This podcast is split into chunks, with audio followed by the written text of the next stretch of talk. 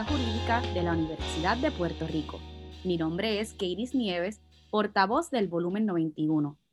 En esta edición me acompaña la licenciada Vivian Santiago Trinidad. La licenciada Vivian Santiago Trinidad es una abogada especializada en derecho laboral desde el 2007.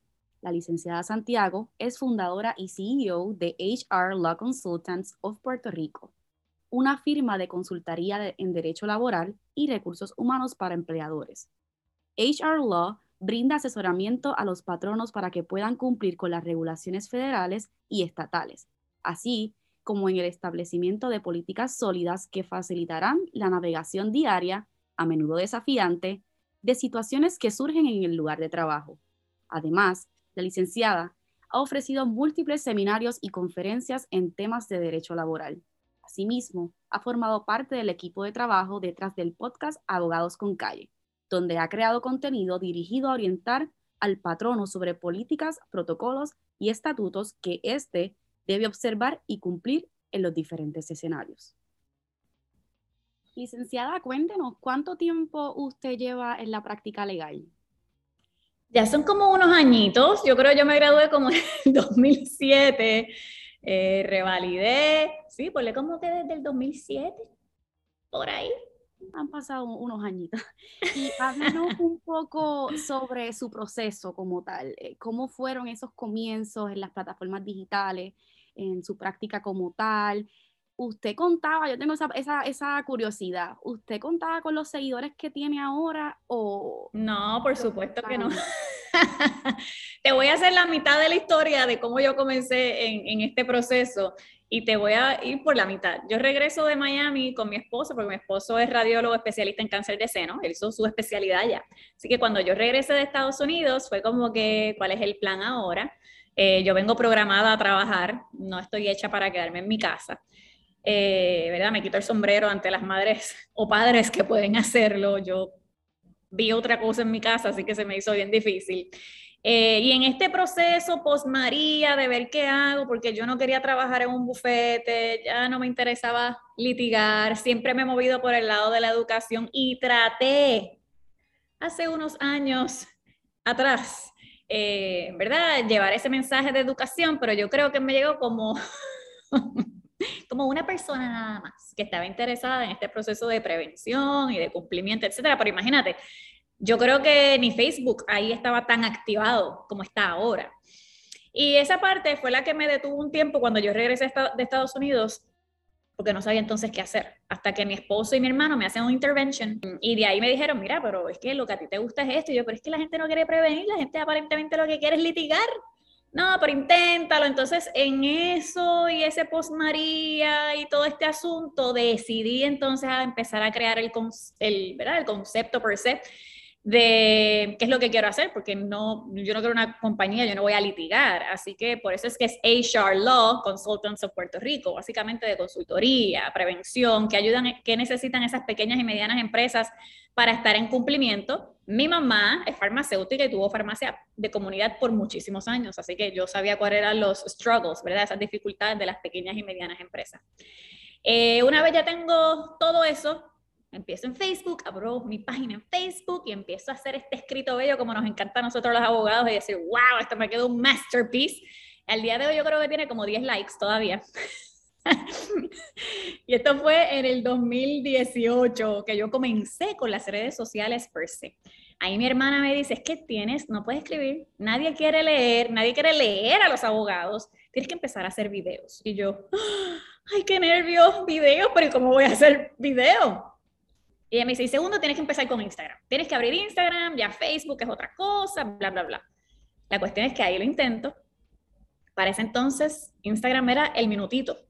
Y ya, no había IGTV ni nada de eso. O sea, tú tenías que llevar el mensaje en un minuto. Te podrás imaginar la cantidad de tiempo que me tardé en sacar ese primer minuto. Nada más te que probablemente como dos horas, tratando de verdad llevar ese mensaje en un minuto.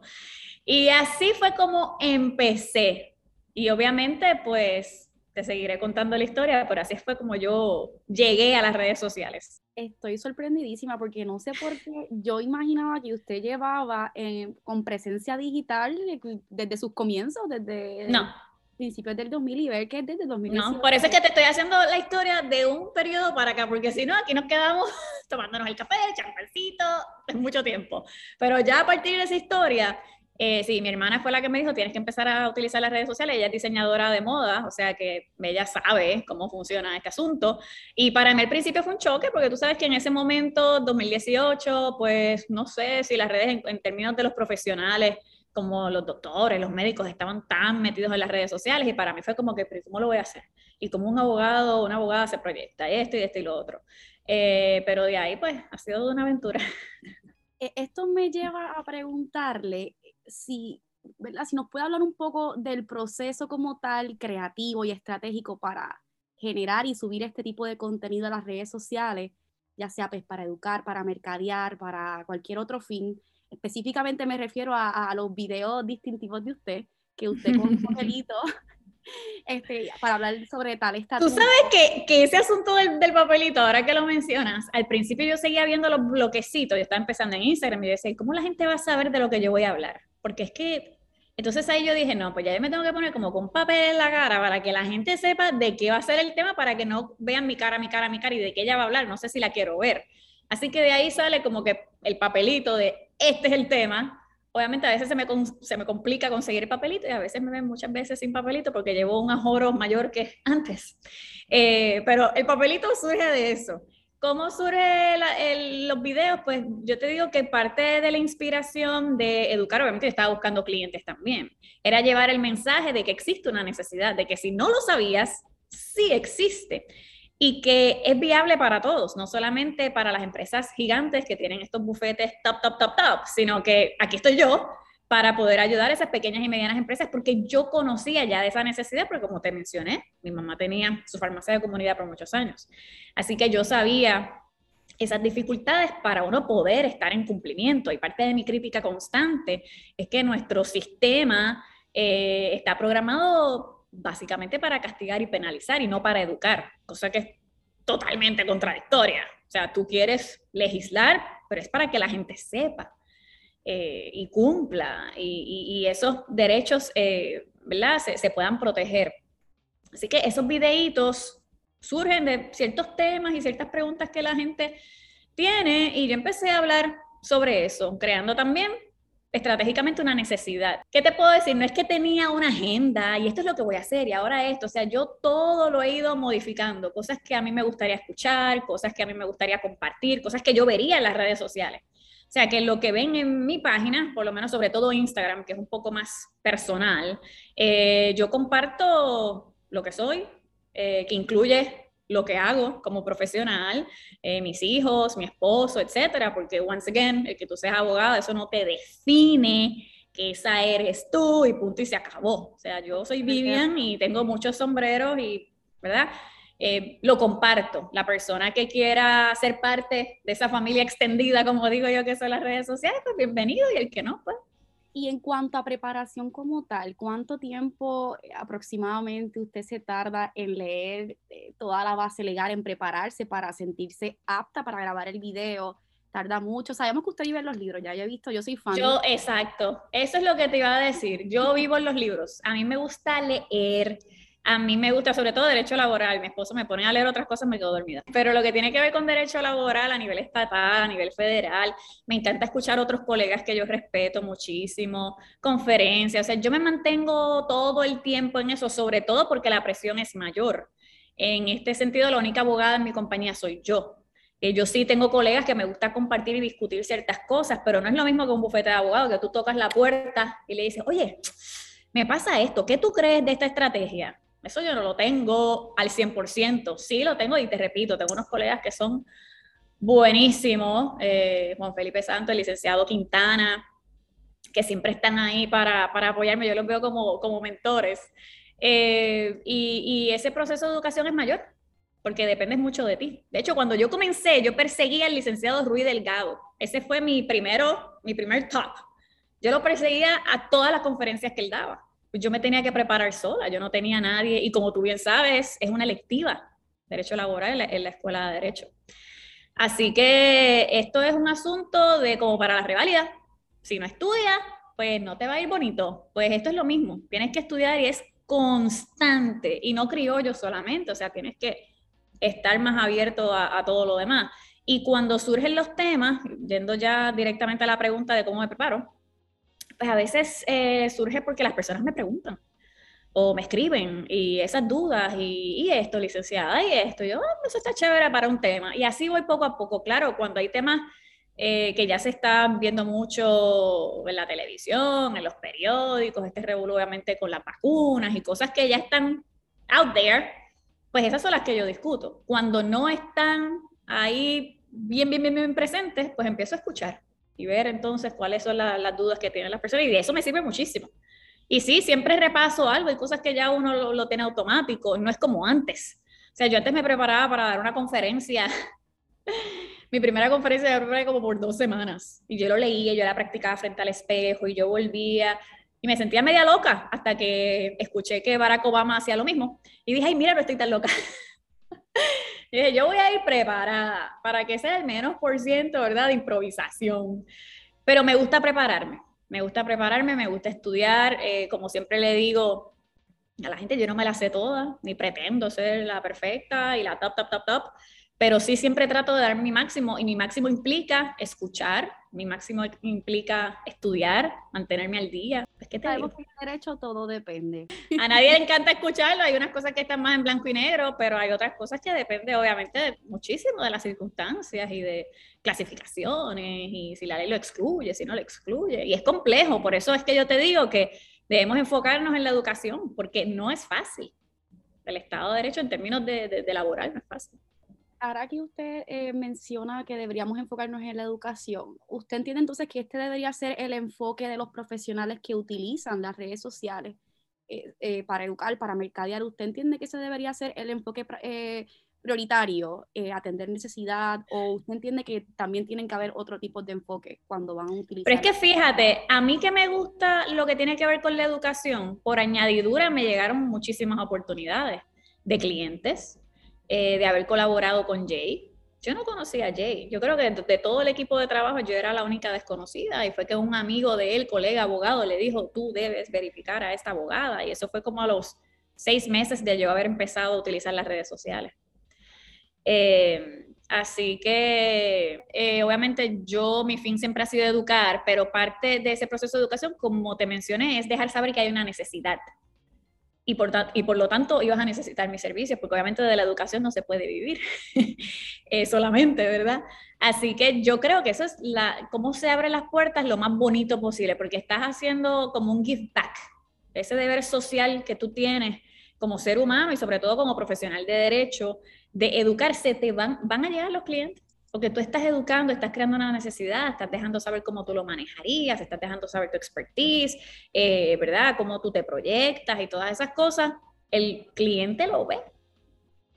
Así que yo soy de las que creo que con la educación se abren muchas más puertas y es más orgánico el proceso.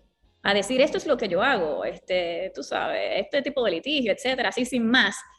Pues eres uno más es bien fácil subir un post y que diga ley tal, la definición es tal. Eso lo hago yo en patines. Y parte de lo, de lo difícil, si tú entras a mis redes sociales, puede ser que yo tenga un post que, que tenga algo escrito bien poco. Eh, porque para mí lo que nosotros hacemos no es fácil escribirlo y pegarlo ahí en un post y ya. O sea, hay que explicarlo y eso toma tiempo y cómo cómo tú llevas el mensaje de manera tal que todo el mundo lo pueda entender, porque esto no es para estudiantes de derecho, esto no es para profesionales de recursos humanos, esto es para patronos empresarios que están enfocados en su empresa y no en derecho, eh, para los empleados, para todo el mundo. Y sigue siendo un reto, porque uno tratando, ¿verdad?, de, de simplificar las cosas a veces no es tan fácil. Pero yo creo que en la medida en que pasa el tiempo, eso se hace un poco más fácil. Entiendo lo mismo. Y usted ha sentado las bases en cuanto al tema que vamos a pasar ahora, que es el acceso a la justicia, porque de cierto modo la educación facilita el acceso a la justicia de los puertorriqueños. Así que, ¿cómo usted cree que las redes sociales pueden facilitar el acceso a la justicia para todas y todos los puertorriqueños eh, que no necesariamente sean abogados y abogadas, que sean de diferentes eh, comunidades, sectores?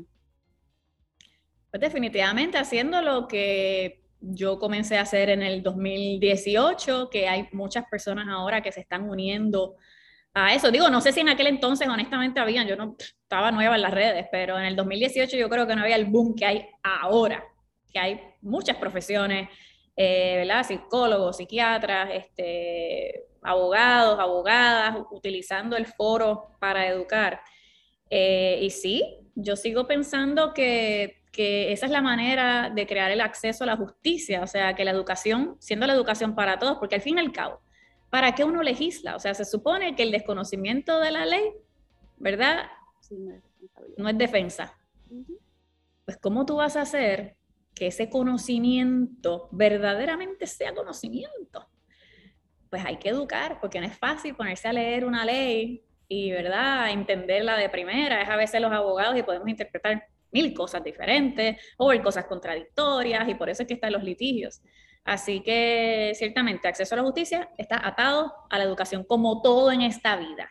Muchos de los problemas sociales que tenemos se simplificarían con la educación. Se simplificaría atendiendo el problema que tienen los maestros, que esto es un tema que yo voy a tocar at some point, de la falta de protección legal que tienen siendo ellos la base de una sociedad. Está lo que tiene que ver con la salud y la educación. Si tú no tienes un país educado y saludable, entonces ¿qué tenemos? Todo lo demás no es tan importante. Y entonces, en este mismo ámbito, ¿usted considera que entonces el uso del lenguaje que nosotros utilizamos en estas plataformas influye de cierto modo en el impacto que tiene nuestro contenido en las personas. Yo me imagino que usted se ha visto en este escenario, pero a veces en las fiestas navideñas, en los cumpleaños, a nosotros nos preguntan cualquier cosa de derecho, no ningún consejo legal ni nada por el estilo, pero nos preguntan dudas y a veces uno trata de explicar de la manera más sencilla, pero uno está hablando con una palabrería que uno dice, estoy explicando lo sencillo, pero la Bueno, yo creo que esa etapa ya yo la pasé honestamente. Esto, y, y, precisamente por lo que comencé a hacer de los videos y tratar de hacer que esto sea para todos, tienes que apagar el chip de la escuela de derecho, turn it off, y prender cómo te vas a comunicar de manera tal, en arroz y habichuela, que todo el mundo te pueda entender. Hay unos conceptos que es difícil, porque precisamente por eso fuiste a la escuela de derecho, por eso precisamente eres un profesional en derecho. Eh, pero hay que tratar de hacer el esfuerzo para lograrlo. Yo soy de las que pienso que la, manera de, redactar ciertas leyes y ciertas cosas son como, Dios mío, como si estuviéramos viviendo no sé qué año. Entonces no ayuda. Uno piensa que poniéndole así todo bien proper y con unas palabras ahí que hay que buscar el diccionario 10 veces, no estás haciendo nada.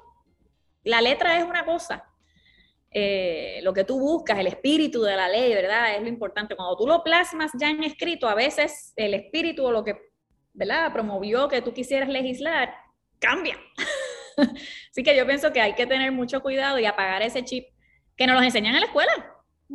Y vemos los casos, cómo están redactados, los de las opiniones del Tribunal Supremo, y hay ciertas palabras, y yo no digo que no podamos enriquecernos, para nada. Me gusta encontrar palabras que no sabía y buscar el significado y tratar de traerlas, pero al momento, cuando hablamos de, acceso a la justicia, pues tenemos que entonces apagar ese chip y prender el otro. No pierdas tus palabras y tus cosas, eso está bello, eso te añade. Y más enriquecido tu lenguaje profesional o el mismo castellano, fantástico. Pero al momento de hablar de acceso a la justicia, de educar, hay que apagar el chip. ¿Cómo usted logró apagar el chip? Porque me dijo que ahora usted ha superado bastante esta etapa, pero en sus comienzos como tal, ¿cómo usted, usted buscaba en diccionario, déjame ver cómo puedo decir esto de alguna u otra manera para que se entienda? Le pregunto no. ¿cómo trabajaba? No, yo creo que yo le escribía, yo siempre trato, antes lo escribía más, ahora es como hago, bullets para tenerlos en mi mente y poder hablarlos sin tener que dirigirme a nada. Eh, pero al principio yo creo que yo lo escribía, lo hablaba y decía, no, esto no se va a entender. Entonces buscaba la manera de que se entendiera. Pero no sé, yo creo que eso es práctica y, y ver, ponerse uno en los zapatos de otra persona. Esto lo va a entender, por ejemplo, no tengo que decir un súper profesional, pero alguien, ¿verdad?, con una educación promedio, puede entenderlo. Porque hay unas cosas técnicas, como bien te menciono, o sea, por algo somos profesionales de derecho, o sea, que no necesariamente lo vas a entender, por eso nosotros estudiamos. Pero hay otras cosas que uno sí, si se sacrifica un poquitito, puede llevar el mensaje con, con otras palabras. Puede compartirle a los que nos están sintonizando ahora mismo eh, si en algún momento usted se ha sentido frustrada al ver comentarios negativos en sus publicaciones, ¿verdad? Cuando usted solamente está tratando de ayudar, educar a miles de personas a tener mayor acceso a la justicia. Eh, y esto también nos lleva a preguntarle cómo maneja este tipo de situaciones donde ciertas personas comentan de manera negativa sus publicaciones. Pues fíjate, no es algo que me sucede mucho. Quizás te puedo decir que cuando estaba colaborando con Jay en Abogados con Calle, a veces hay temas y no sé, que la gente se pone muy pasional y es bien fácil uno utilizar el teléfono y por ahí hablar hasta que tú pones la persona de frente a ti y dices, vamos a conversar sobre el tema. Y la persona no sabe ni qué decir. Eso es lo que yo siempre tengo en la mente, de que es bien fácil escribir, no es lo mismo enfrentar a la persona y decirle, mira, yo opino esto. Yo siempre he pensado que las diferencias, siempre y cuando haya respeto, no hay ningún problema, podemos diferir, pero siempre con respeto. Eh, al día de hoy, lo que tiene que ver con mi Instagram, eh, ¿verdad? Más personal, no abogados con calle. Yo no he tenido mucho de eso. A veces cuando sí he tocado temas controversiales como es la vacunación, pues yo soy súper pro vacuna, eh, pues sí. Yo lo que hago es que simple y sencillamente le dejo saber a la persona que este es un foro en el que, ¿verdad? Yo permito que estés aquí eh, y que si se va a comportar de esa manera, no puede estar aquí. Yo pienso que eso es como hierba mala no tiene que arrancarla. Ya. Tú no necesitas ese tipo de, seguidor. Podemos diferir. De hecho, yo tengo personas que difieren y me lo han escrito, ¿no? Licenciada, yo opino esto y esto y esto. Y yo, pues, muy bien. Porque nuevamente, mis redes sociales es mi familia extendida.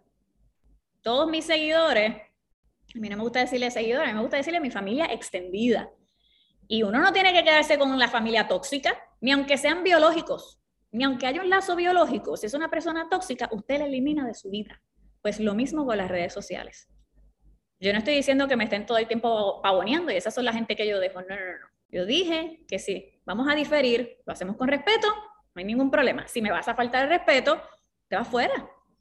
Y eso es algo que todo el mundo debe hacer, claro, depende del tipo de, de redes sociales. O sea, en la mía, pues yo no sé, yo no estoy con chabacanerías ni nada de esas cosas a veces no es ni, ni, lo que se dice, es también cómo se dice, cómo se transmite ese mensaje. Y esto nos lleva también a preguntarle, ¿usted piensa que la manera en que un abogado o abogada se dirige al responder este tipo de comentarios negativos, esto podría llegar a afectar, usted entiende, eh, la reputación de nosotros los abogados y abogadas? Sí, todo lo que uno diga, sea siendo abogado o no, tiene su impacto un empleado que se expresa o realiza ciertas cosas fuera de su área de verdad y sus horas de trabajo puede impactar su trabajo, esa persona puede ser despedida. Pues es lo mismo con los abogados. Uno tiene que tratar, siendo o no abogado, uno tiene que tratar de comportarse. No, no es que dejar de ser humano, no es dejar de ser humano. Tú estás ahí, eh, pero sí hay que comportarse y hay que saber dirigirse hacia las personas, eh, el famoso cooling period. Yo por lo general no disparo de la baqueta, porque al fin y al cabo, volvemos a lo mismo, el enfoque es la educación. El enfoque es que si hubo algo mal, pues tú dejas saber, mire, usted está mal. Eh, lo más que tú puedas mantenerte, por lo general, así eres más efectivo, eres más efectiva. Esperas un momento, piensas y reaccionas. Así es como yo lo hago. Trato de pasar por un filtrito. Y este tema de la efectividad para llevar el mensaje nos lleva a la parte final de este episodio, que es las estrategias. Así que saquen lápiz y papel los que nos están escuchando, porque ahora vamos a dialogar más bien sobre las estrategias que la han llevado a usted a tener este éxito que ha tenido en las redes sociales en tan poco tiempo. Eh, así que, ¿cuál es el, el consejo principal que nos puede brindar a nosotros, los profesionales y futuros profesionales, estudiantes de derecho, al respecto en cuanto a, marketing, la audiencia, cómo podemos llegar a, más público. En el que yo comencé esta aventura, no había nadie a quien yo mirar y decir, ah, me gustaría, me, voy a inspirar en esto. Eh, pero eso no significa que tú no puedas conseguir otros colegas que te sirvan de inspiración. En mi momento yo no tuve eso, no lo tuve, pero ahora mismo colegas abogados, abogadas, doctores, estudiantes, miren esas personas que ustedes admiran y no es copiar, porque tú eres único. Y lo más lindo es esa unicidad. Eh, y de ahí la cosa fluye. Volvemos a lo mismo, yo no tuve esa oportunidad, eh, pero sí me puedo inspirar de distintas personas que no necesariamente son profesionales eh, del derecho. una vez tú amas lo que haces, que es lo que me pasó a mí, las cosas fluyen, o sea, yo no tenía una estrategia, como te mencioné, específica de voy a hacer esto. Sí, yo sabía que tenía que mercadearme para que comenzaran a llegar los clientes. Eh, ¿Cómo lo hago? Pues tengo que dejar saber que hay una necesidad y es importante educar. Y por ahí entonces tú vas moldeando tu producto eh, y ves qué, qué te va funcionando. Lo, lo otro que, que, a mí mi hermana me, me, recomendó, me dijo, deja saber un poco más de tu vida para que la gente eh, te vea como un ser humano de carne y hueso y no solamente como una abogada, todo el tiempo ahí eh, dando la, la machaca y el estrés. Y por eso mismo ya yo le bajé a las redes sociales la cantidad de videos relacionados a derecho en una semana yo trato uno o dos. Ya lo demás, pues trato de hacerlo un poquito más light, algo de mi vida, alguna payasería que se me ocurre, eh, para crear ese balance. Porque hasta yo misma, viendo las redes sociales quizás de un profesional, no quiero estar todo el tiempo con el taca, taca, taca, taca, taca, taca, taca. Así que eso es algo que yo miré, que mi hermana ya me había dicho y que yo poco a poco fui abriendo mis puertas, porque al principio se me hizo difícil. Yo, pero esto es una parte un poco más íntima, yo no quiero estar out there como Vivian, quiero estar como abogada. Y después tú te vas sintiendo en confianza porque volvemos a lo mismo, esa familia extendida te hace sentir tan bien que tú dices, ay, qué chévere, siento que puedo relacionarme de distintas, con mis distintas etapas de la vida, de esposa, de mamá, eh, de amigas, etcétera. Y me gusta porque uno va creando como que el balance. Claro, esto a lo mejor no le funciona a todo el mundo o no todo el mundo se siente así, pero yo siempre pienso que a mí me gustaría ver. Siempre estoy ¿verdad? analizándome en el espejo. Y pues a mí me gustaría sí conocer de derecho, pero me gustaría ver algo de fashion y me gustaría ver algo que me dé risa y me gustaría ver, así que yo trato de cosas que son mías. O sea, esto no es una producción, esto no es algo que yo tengo un plan de ver cómo logro 80 mil comentarios. Eh, decido compartirlo y ya. Pero no es lo que a mí me hace detenerme con los temas.